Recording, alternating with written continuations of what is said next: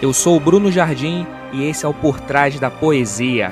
Aqui a gente junta o poético com o profético.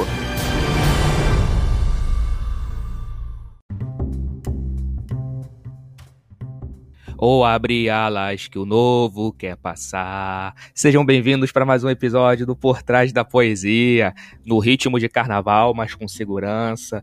Todo cuidado é pouco ainda, pois estamos em época de pandemia. Mas hoje a poesia tem a ver com o novo. E ela diz o seguinte: Para receber o novo, o velho tem que sair.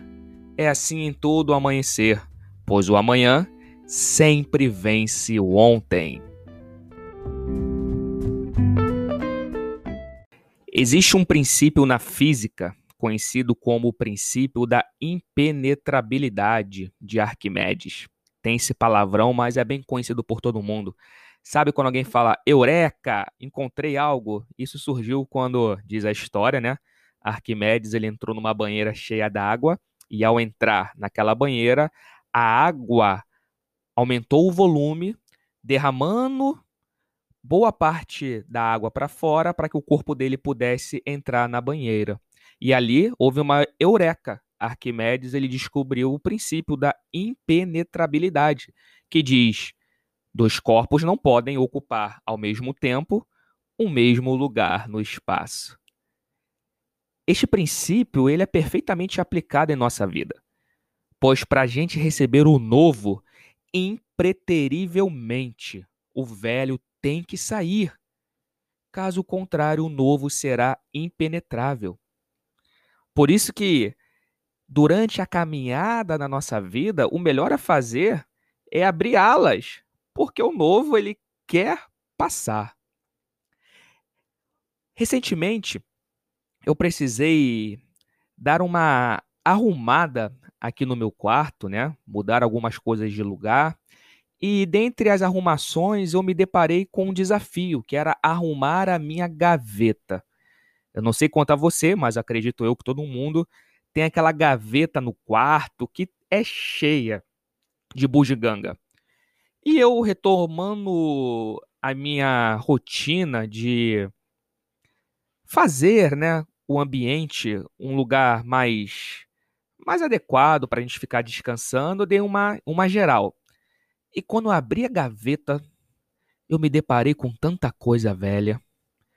E eu só abri a gaveta porque eu estava procurando lugar para guardar coisas novas que chegaram na minha vida durante os últimos dias. A gente faz uma viagem, volta com uma lembrancinha, troca um, um objeto aqui, outro ali, e cheguei, cheguei à conclusão que eu não tinha onde guardar as coisas novas. Então resolvi arrumar as gavetas no meu quarto. E ali eu encontrei o princípio de Arquimedes. Não dava para eu colocar o novo nesta gaveta sem antes tirar dela o velho. E para minha surpresa, foi que quando abri a gaveta eu me deparei com tanta coisa obsoleta. E eu destaco aqui quatro coisas que me chamaram a atenção. A primeira foi que eu encontrei um monte de boletos pagos mas boletos antigos de 5, 6 anos, coisa muito velha que não fazia o menor sentido ficar guardando. Encontrei também um monte de fone de ouvido quebrado. Antes da pandemia, eu estava viajando muito, então toda vez que você entra no avião lá, você recebe um fone de ouvido para ouvir as musiquinhas, assistir o filme. Eu tinha um monte de fone de ouvido de aeroporto, só que tudo quebrado. Encontrei também receitas médicas velhas e por incrível que pareça, eu até achei chaves, um molho de chave, só que de portas que eu não tenho mais acesso. Aquilo me chamou a atenção. Porque veja, gavetas, elas não se arrumam sozinhas. E da mesma forma que eu precisei arrumar a gaveta do meu quarto, eu precisei e continuo precisando, porque é uma atividade contínua, visitar e arrumar as gavetas da alma, as gavetas da vida. E eu resolvi encarar. Mergulhei fundo, não só na gaveta do meu quarto, que aliás ficou muito bacana o resultado, ela ficou super bem arrumada, mas eu resolvi arrumar as gavetas da minha alma. E por incrível que pareça, eu encontrei lá dentro de mim um monte de boleto que eu já tinha pago. Sim, é preciso visitar nossas gavetas da alma para tirar delas os boletos da vida que já estão pagos. Às vezes a gente fica levando um peso desnecessário. A gente tem até disposição para perdoar 70 vezes 7 o outro, como a palavra nos orienta. Só que a gente se esquece que isso também se aplica para nós. Às vezes, a gente fica levando uma dívida, uma culpa que não, não faz mais parte da gente.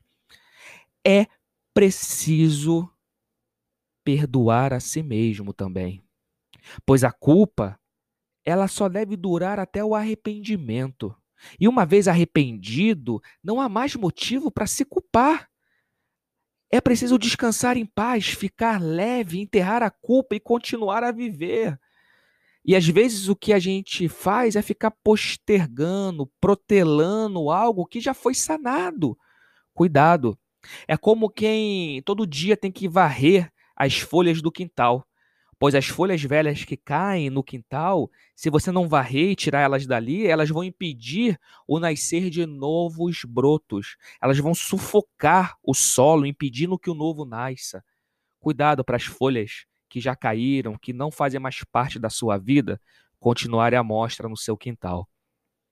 Lá em Romanos 8, verso 1, vai dizer que agora nenhuma condenação há para os que estão em Cristo Jesus, que não andam segundo a carne, mas segundo o Espírito. Está quitado, não há mais dívida. O que nós temos que fazer agora é trocar o nosso fardo pesado pelo fardo leve do Senhor Jesus. E assim, entender que os boletos já estão quitados e pagos. Outra coisa que eu encontrei na gaveta que me chamou muita atenção foram esses fones de ouvidos quebrados. Sério, era um saco com mais de 10 fones de ouvidos que eu não fazia o menor uso. E aquilo me fez refletir, porque na gaveta física, aqueles fones quebrados não serviam para eu ficar ouvindo minhas músicas, o meu podcast, os podcasts de quem eu gosto. E às vezes na gaveta da alma, a gente guarda um monte de coisa que não faz mais sentido, pois se na gaveta física os fones quebrados não servem para ouvir nada, na gaveta da alma, esses fones quebrados, entre aspas, faziam com que eu ficasse dando ouvido para tudo e todos. Tão importante quanto saber ouvir é saber a quem ouvir. É preciso entender isso, pois saber ouvir é a semente para a sabedoria. Mas saber a quem ouvir é o sinal que a sabedoria ficou madura.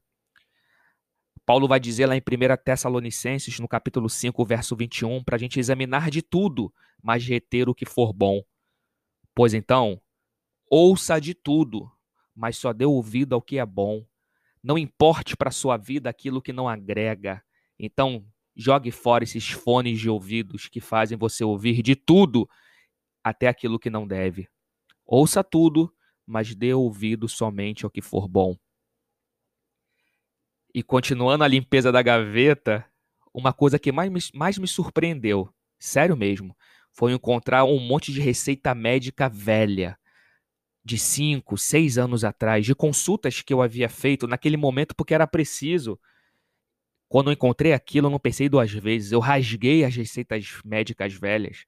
Porque veja bem, se eu já me tratei e fui curado, qual é a razão de eu viver como se ainda estivesse doente? É como se aquelas receitas ficassem ali guardadas do tipo, quando eu precisar, vem aqui recorrer para então me tratar de novo. Só que hoje o meu organismo é outro, eu evoluí, a gente evolui.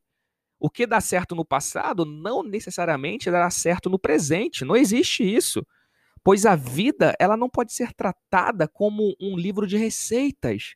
Eu entendi isso para não ser um hipocondríaco existencial. Cada momento é único e exige uma abordagem personalizada, específica. Os problemas da vida não são resolvidos com receitas pré-fabricadas, mas sim precisam ser encarados e resolvidos com criatividade e não com receitas padrões. Cada demanda exige uma análise específica, uma resposta personalizada.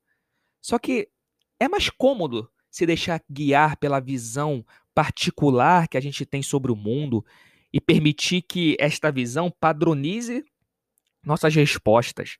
A gente busca por gabaritos e não busca por soluções criativas.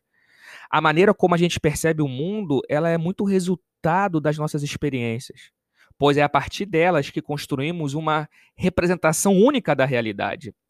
As percepções, elas ficam registradas pelo nosso sistema nervoso e servem como um pano de fundo para a construção de comportamentos que sejam adequados ao ambiente externo. É assim que a gente forja a nossa cosmovisão. Ela é cheia de vício.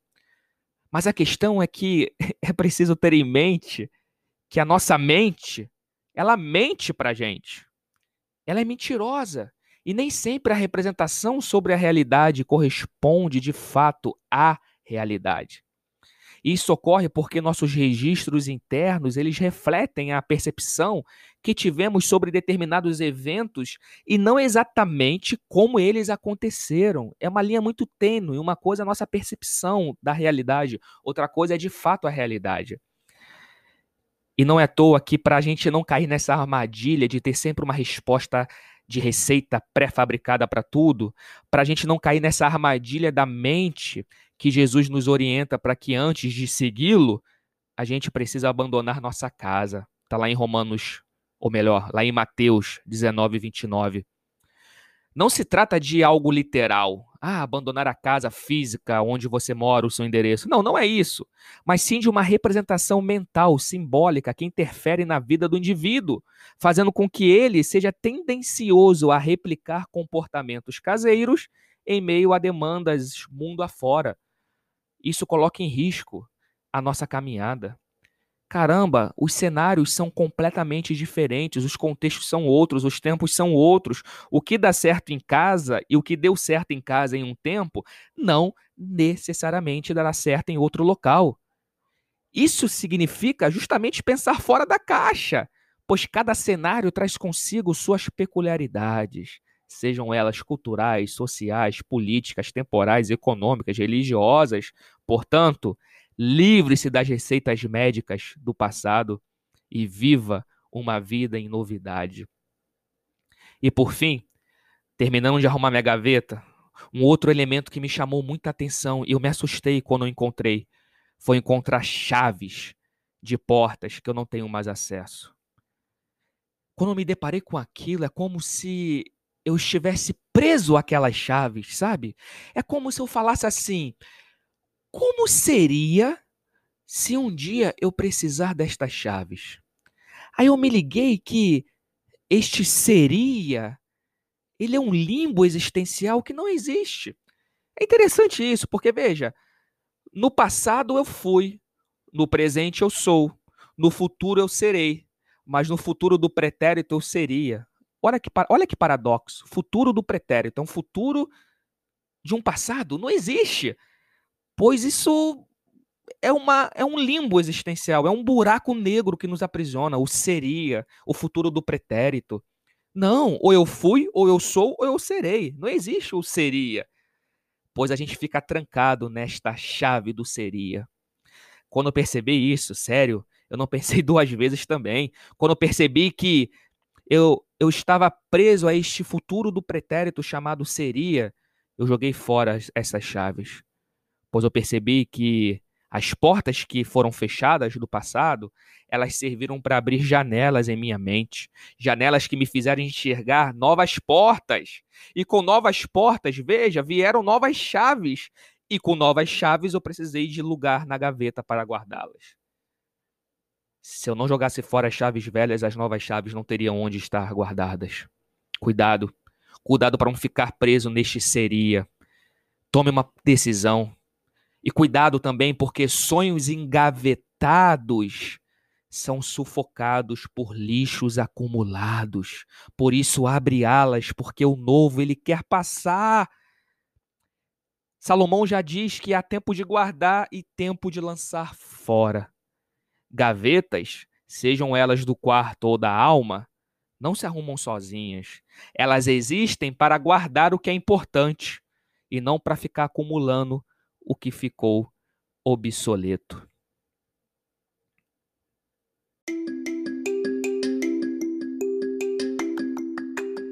Portanto, pessoal, o resumo da ópera: receber o novo com estruturas velhas é como colocar vinho novo em odres velhos. O resultado é o caos, pois o odre velho não vai suportar o frescor do vinho novo. Para o novo entrar, o velho precisa sair. Seja leve, seja livre, mas fique sempre preso ao futuro. Então, abre alas, pois o novo ele quer entrar.